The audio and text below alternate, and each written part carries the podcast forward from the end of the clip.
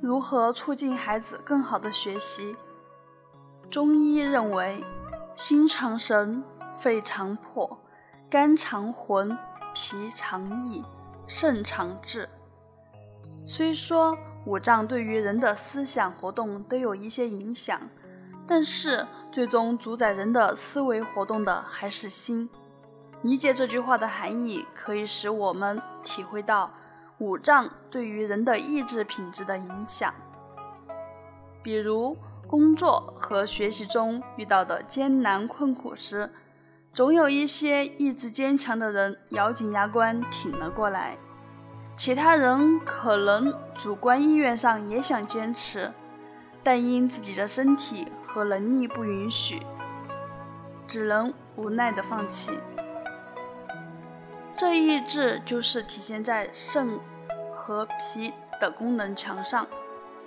他们通过对前面的内容的分析得出的结论为：肾和脾功能强的人，机体所能制造的气血相对比较多，精的保存也比较充足。每当遇到一些艰难困苦，在别人看来，无法做到的情况下，都能依靠自己的能量坚持下去。我们引申到处在学习阶段的学生，有的学生学习刻苦努力，每一道题都反复认真思考很多遍，用不同的方法求解。为了研究一道难题，在自己的书桌前一坐就是一两个小时。可以说是很有定力。他们在考场上同样也能冷静沉着，发挥出自己应有的水平，甚至会在紧张的考试中超常发挥。其他的同学和家长都十分羡慕和钦佩。这些人已经不能单纯用聪明来形容。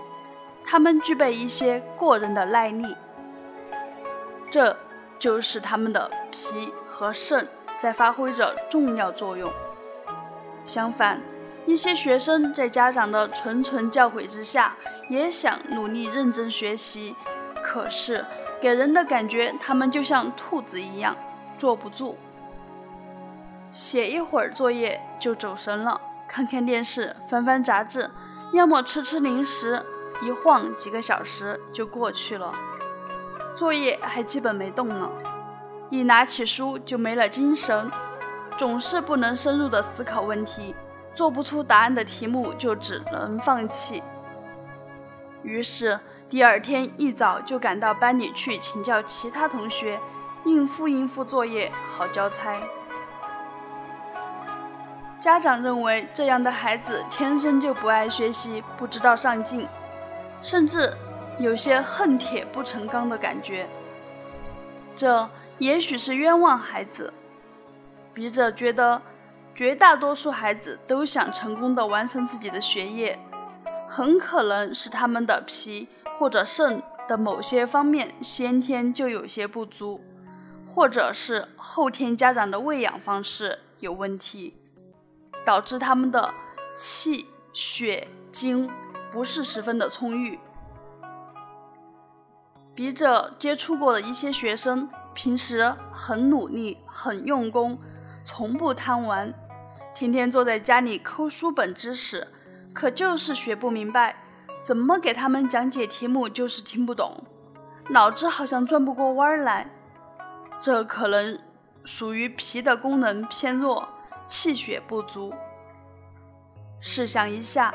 如果血液供应不足，思维当然就慢了。